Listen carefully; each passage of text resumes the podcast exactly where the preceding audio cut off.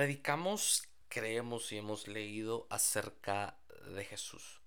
Vemos un Jesús que cambia la vida de aquellas personas, las que se acercan a Él. Vemos que sana a los, sano a los leprosos. Vemos que sano paralíticos, resucitó muertos.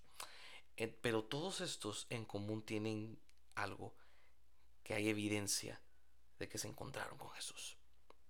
Y entonces al leer esto me hago yo la pregunta a mí mismo.